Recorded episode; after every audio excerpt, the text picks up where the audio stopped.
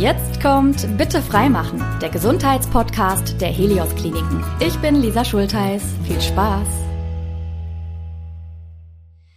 Herzlich willkommen zu den neuen Folgen unseres Podcasts. Wir haben wieder so spannende Themen mitgebracht und gerade heute passt es zeitlich so gut. Wir sind nämlich noch mittendrin in der Allergiezeit, zumindest wenn es auch um Pollenflug geht. Wir sprechen heute also über das große Jucken und wenn die Allergie zuschlägt.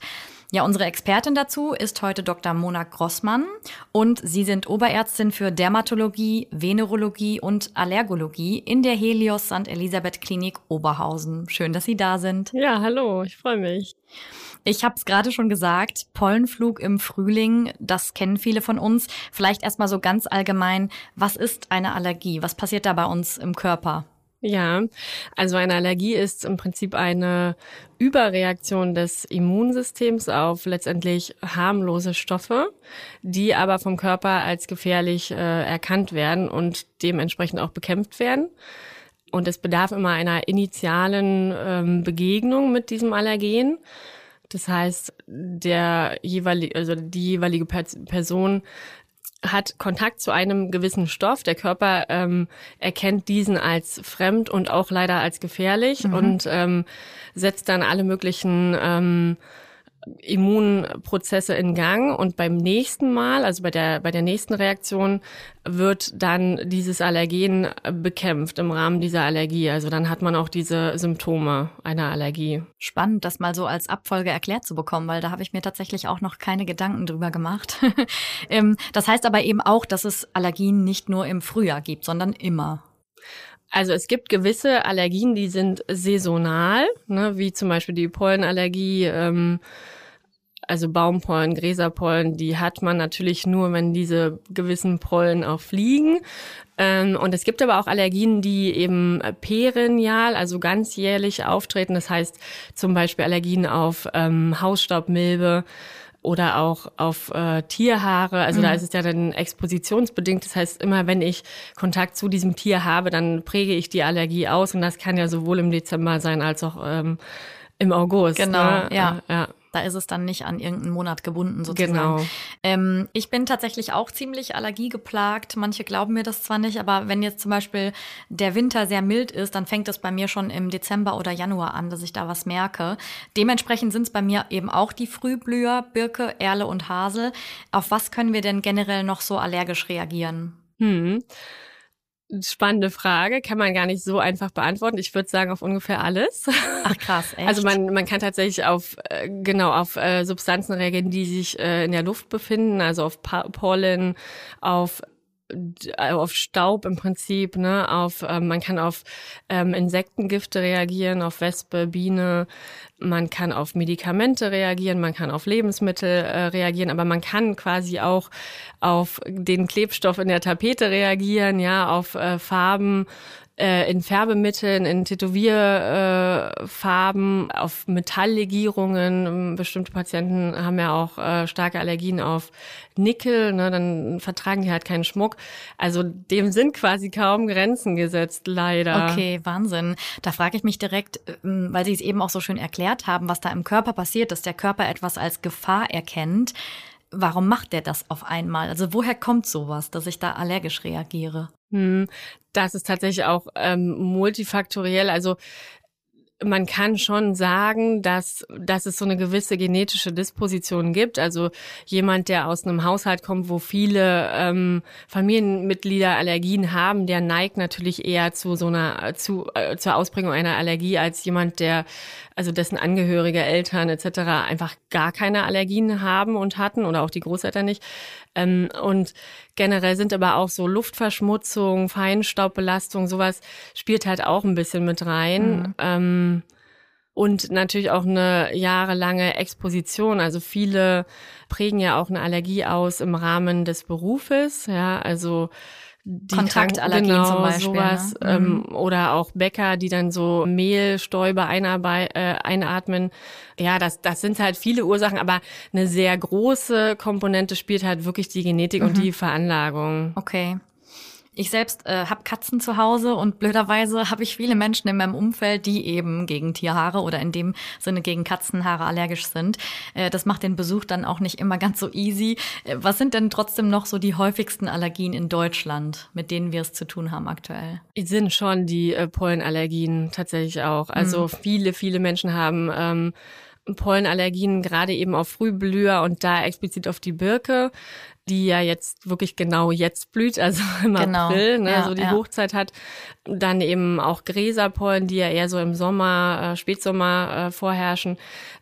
Genau, Tierhaarallergien sind auch relativ häufig, aber es gibt jetzt auch gar nicht so wenig Patienten, die auf Biene-Wespe allergisch mhm. sind. Ähm, ich hätte aber, jetzt aber vermutet Hausstaub auch. Also das tatsächlich ne? auch, ja. Also, also ja. schon auch, die meisten Allergien sind so auf tatsächlich Aeroallergene, also auf Substanzen, die sich über die Luft verteilen. Mhm. Ne? Und mhm. ähm, ja, das sind Hausstaubmilbe, sicherlich auch Schimmel, wobei das ist jetzt nicht ganz so häufig, ähm, Tierepithelien und Pollen mhm. quasi.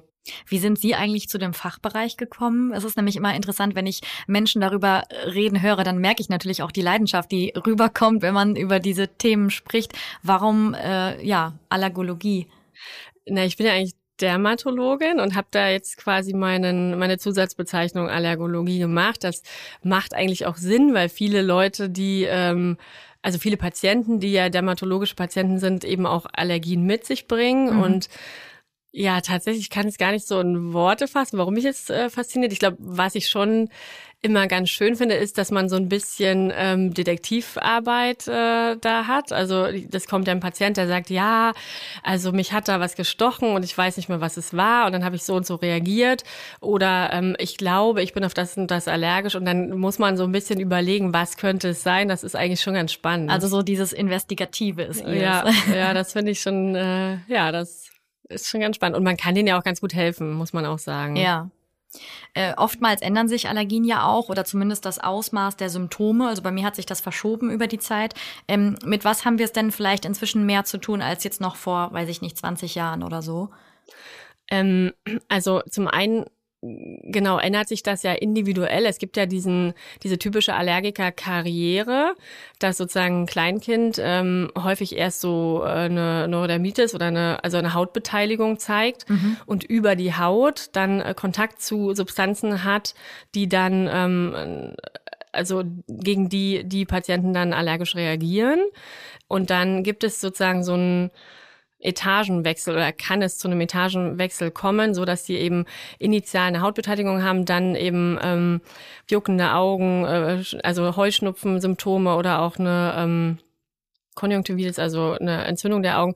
Und dann, wenn sie Pech haben, mehr oder weniger, kann es eben auch äh, im Verlauf zu einer Asthma-Symptomatik kommen. Somit ändert sich ja sozusagen die individuelle mhm. Allergie. Mhm. Ähm, eine Allergie hat aber auch jetzt gerade, wenn man bei Pollen mal bleibt, viel damit zu tun, ob jetzt der Winter mild war oder nicht, wie hoch der Pollenflug an sich ja auch ist. Mhm. Das heißt, ein ähm, milder Winter bringt meistens sehr viele Pollen mit sich.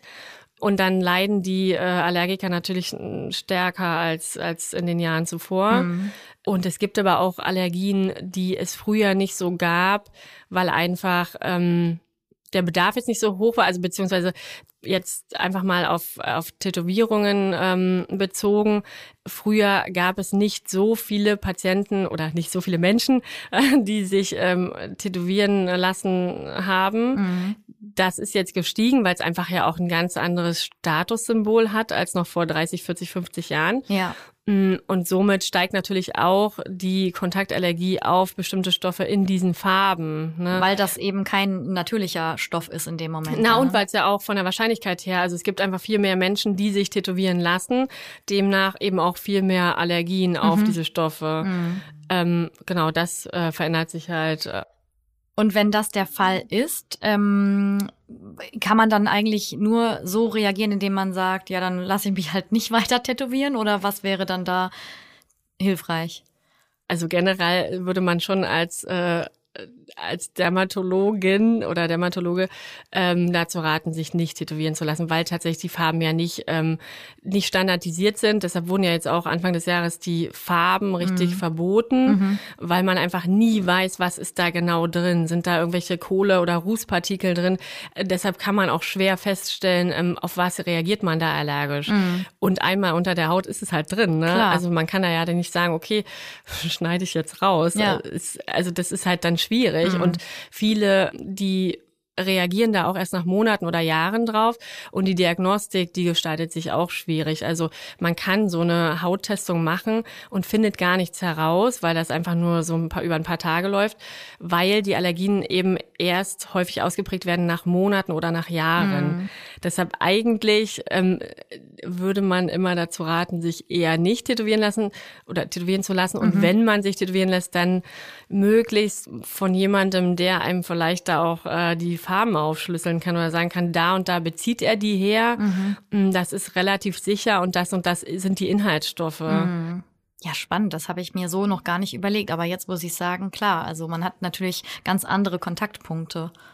Dann gehen wir doch vielleicht auch jetzt mal direkt konkret auf die Symptome ein. Äh, die sind ja wirklich auch sehr divers ähm, und werden tatsächlich manchmal auch so ein bisschen belächelt, ja, dass man dann irgendwie hört, äh, da kann man ja gar nicht von einer Krankheit sprechen.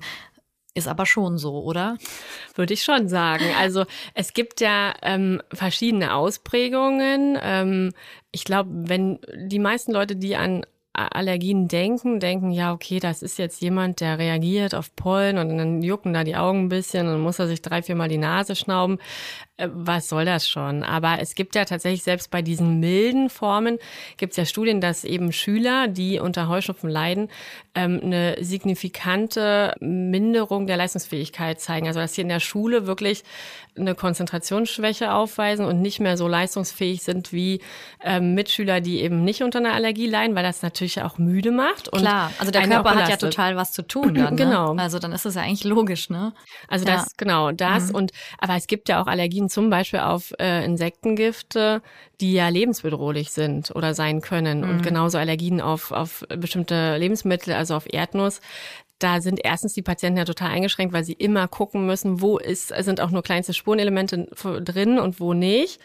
Und wenn die dann reagieren, dann reagieren die ja quasi ganz oft auch anaphylaktisch. Das heißt, das kann mitunter wirklich lebensbedrohlich sein. Mhm. Also das würde ich dann schon, das muss man schon ernst nehmen. Mhm. Ich sag mal, wenn man das weiß, ist man ja meistens wahrscheinlich auch, wenn das so krass ist, mit so einem Notfallset auch mhm. ausgestattet. Wenn man das jetzt nicht weiß und das passiert zum ersten Mal, oh Gott, was mache ich dann? Also dann muss ich ganz, ganz schnell ins Krankenhaus, oder? Wenn ich da so einen allergischen Schock habe, in Anführungsstrichen. Ja, das ist ja eine Soforttypallergie, die ähm, entwickelt die Symptome innerhalb von Minuten bis zu einer halben Stunde in voller Ausprägung. Da sollte man schon schnell sein. Mhm. Ähm, meistens haben die Patienten Glück und kommen zu uns und sagen, ähm, sie hatten hier zu Hause eine Reaktion auf beispielsweise ein Insekt ähm, und hatten bisschen Kreislauf, bisschen Atemprobleme.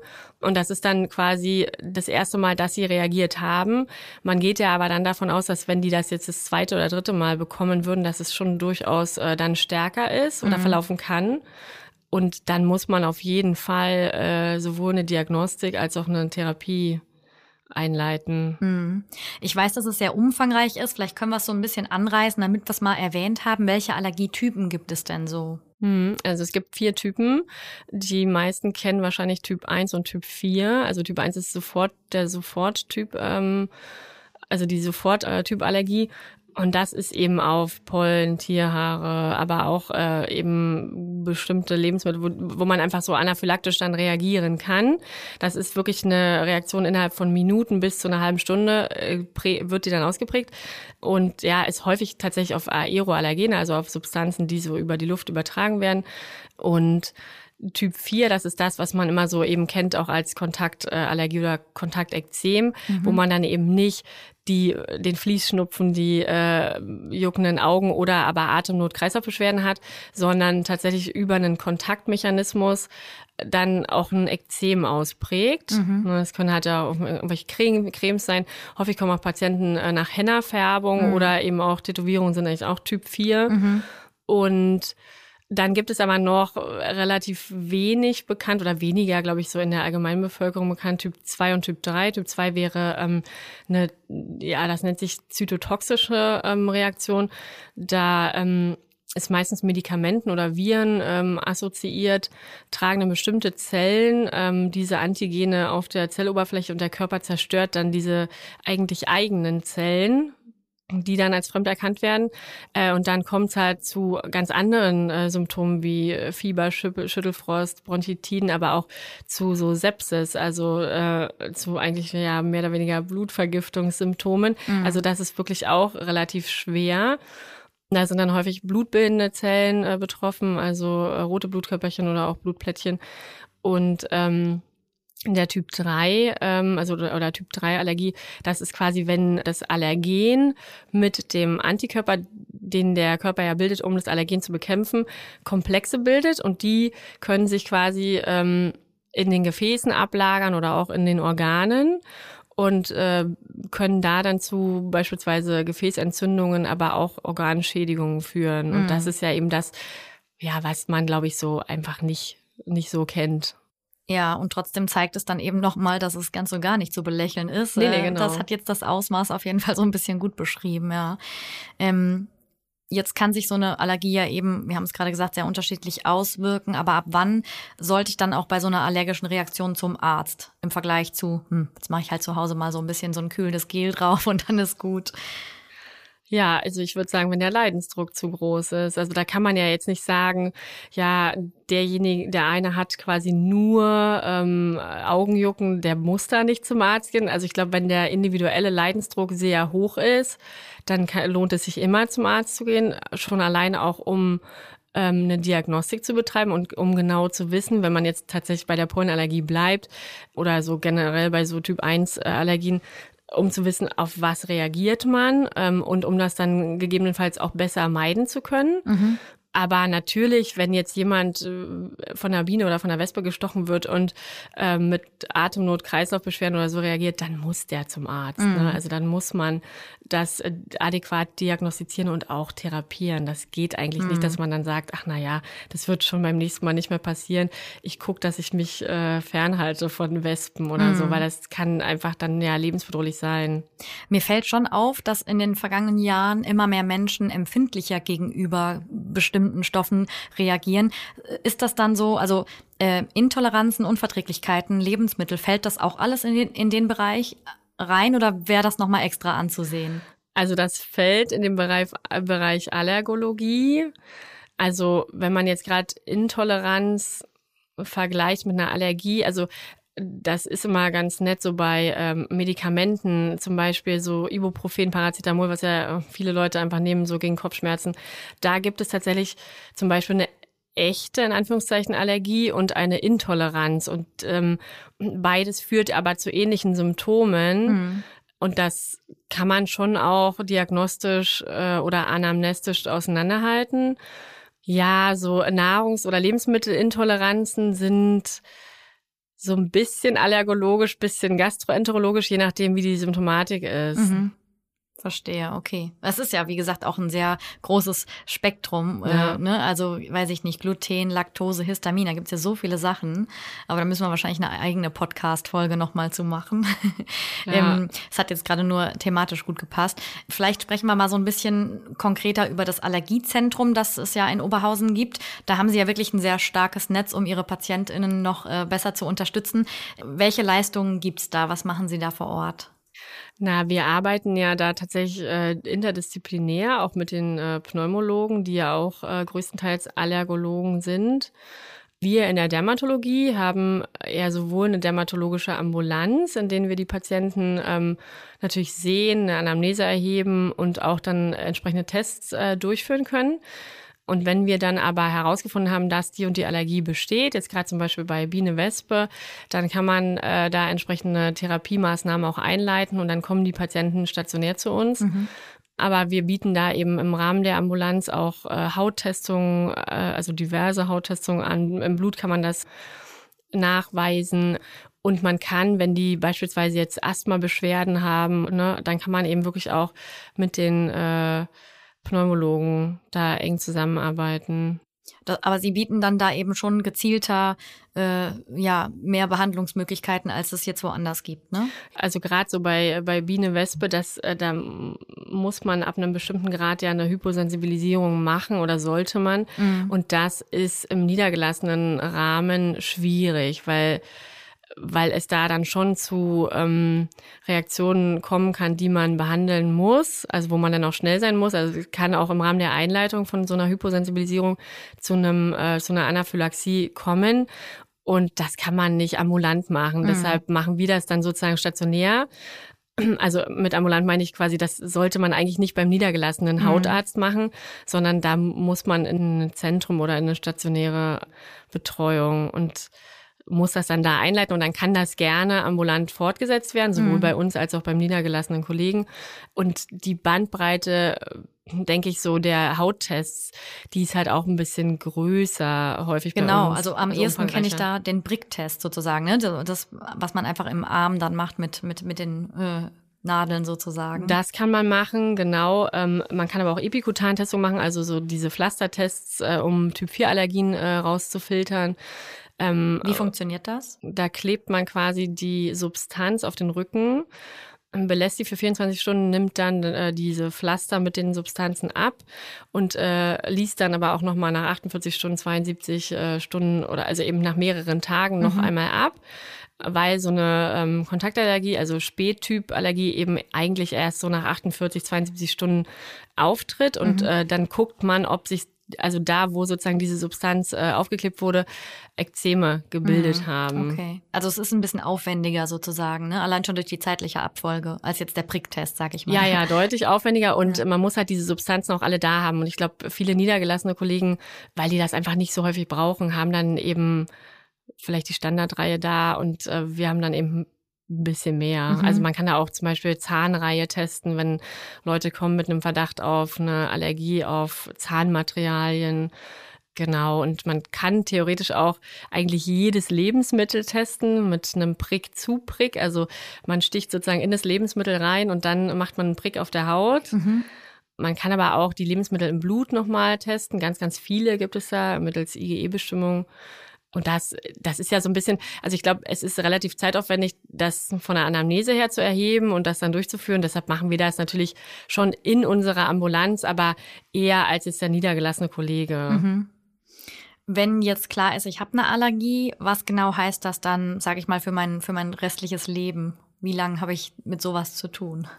Kann man auch nicht so pauschalisieren, weil ähm, so bestimmte Allergien, also gerade jetzt so Nahrungsmittelallergien bei Kleinkindern, die haben eine sehr, sehr hohe Toleranzentwicklung. Das heißt, wenn jetzt, äh, also die häufigste Allergie bei quasi Kleinkindern oder Babys ist ja äh, die Kuhmilchallergie mhm. und die hat wirklich eine Toleranzentwicklung von ungefähr 80 Prozent. Das heißt, ab, also im dritten, vierten, fünften Lebensjahr haben die diese Allergie nicht mehr. Mhm. Ne, deshalb lohnt sich auch, da jährlich dann einen Allergietest zu machen und zu gucken, ist da noch was da oder kann man jetzt wieder anfangen, ähm, das äh, zu zu exponieren oder zu geben, hm, wohingegen ja schon so Pollenallergien eher nicht wieder weggehen. Hm, schade. Ich dachte, ja. Sie sagen mir jetzt was anderes. Nee. okay. Ähm, ja, das ganze Thema ist natürlich sehr äh, komplex. Wir haben vorhin schon gesagt, vieles potenziert sich dann und mhm. kann einfach dann äh, nochmal im Ausmaß wirklich äh, deutlicher werden. Ähm, Thema Kreuzallergien. Menschen, die Pollenallergie haben, reagieren dann ja auch oft auf zum Beispiel Kernobst. Mhm. Ähm, sollten die auch wirklich dann aufhören, Obst zu essen oder hängt das so ein bisschen vom Schweregrad der Symptome ab? Also man kann, ähm, wenn man eine Hyposensibilisierung auf die entsprechenden äh, Pollen macht, dann verbessert man auch das orale Allergiesyndrom. Das heißt, die haben dann meistens auch weniger äh, Symptome. Also jetzt nicht nach ein oder zwei Wochen. Meistens, also man macht das ja drei bis über drei bis fünf Jahre und nach zwei, drei Jahren merkt man da schon eine deutliche Besserung also bei den meisten Patienten.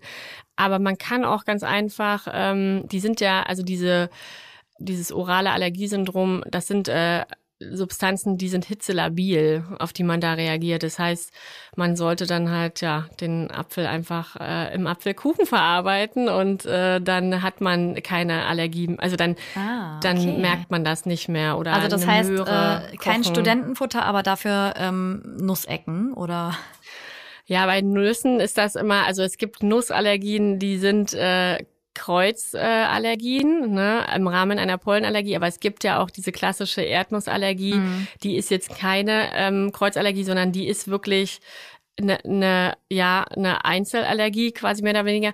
Und da ist es egal. Das ist dann, da reagiert man dann auf was, was nicht hitzelabil ist. Mhm. Da kann man wirklich äh, rösten und sonst was machen und man hätte immer diese Allergie. Aber gerade das, was Sie angesprochen haben, also diese Kernsteinobst, äh, wenn man auf Birke allergisch reagiert, das kann man gut umgehen, mhm. indem man das irgendwie ein bisschen erhitzt. Okay, ah, das ist ja gut zu wissen, so für mhm. den alltäglichen Gebrauch. ähm, genau, Sie haben gerade schon mal so ein bisschen Desensibilisierung angesprochen angesprochen. Vielleicht machen wir da nochmal so generell die Behandlungsmöglichkeiten. Ähm, was gibt es für kurzfristige Unterstützungen und, und wann braucht es dann doch die langfristigeren Sachen? Na, kurzfristig, das kann man selber machen. Also man kann sozusagen in die Apotheke gehen und sich ein Antihistaminpräparat holen, wenn man jetzt zum Beispiel Heuschnupfen hat. Ähm, also entweder Antihistamin äh, lokal applizieren in Form eines Nasensprays oder am besten eine Kombi aus einem Antihistamin und einem Cortison, was dann auch so abschwellend wirkt je nach äh, Symptomatik. Dann gibt es Augentropfen, die man applizieren kann, quasi für den Zeitraum äh, der Beschwerden. Man kann auch oralen Antihistamin nehmen, also in Form einer Tablette. Ne, das würde man auch tatsächlich bei diesen saisonalen ähm, Allergien nur saisonal machen.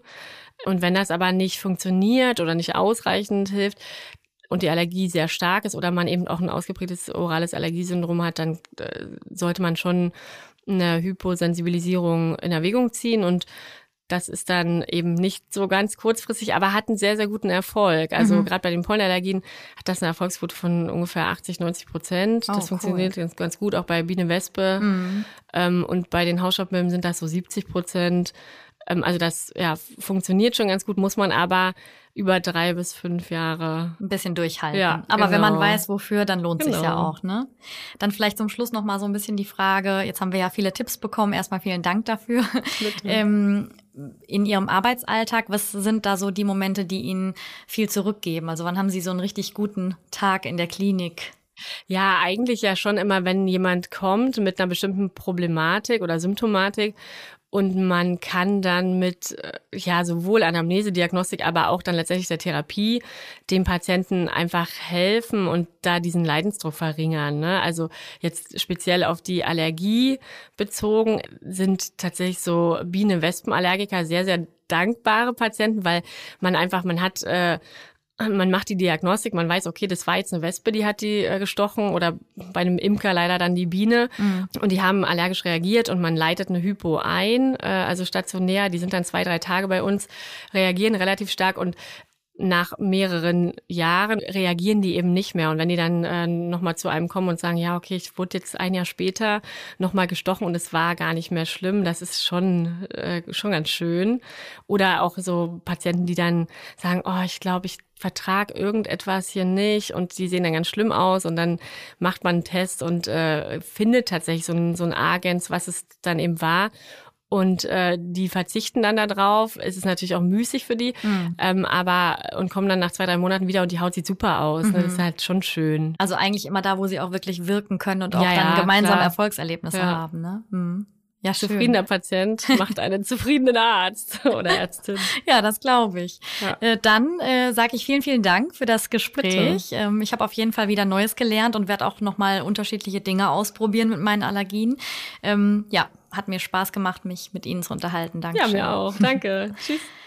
Dr. Mona Grossmann, Oberärztin aus der Helios Klinik in Oberhausen. Und ich danke auch euch fürs Zuhören heute. Schaltet gern wieder ein. Das nächste Mal geht es nämlich um unser Herz. Genauer gesagt sprechen wir über das Vorhofflimmern. Weitere Infos rund um all unsere Themen bekommt ihr über Instagram, Facebook oder auch auf unseren Klinikseiten. Einfach mal reinklicken. Bleibt gesund und bis bald. Das war Bitte freimachen, der Gesundheitspodcast der Helios Kliniken.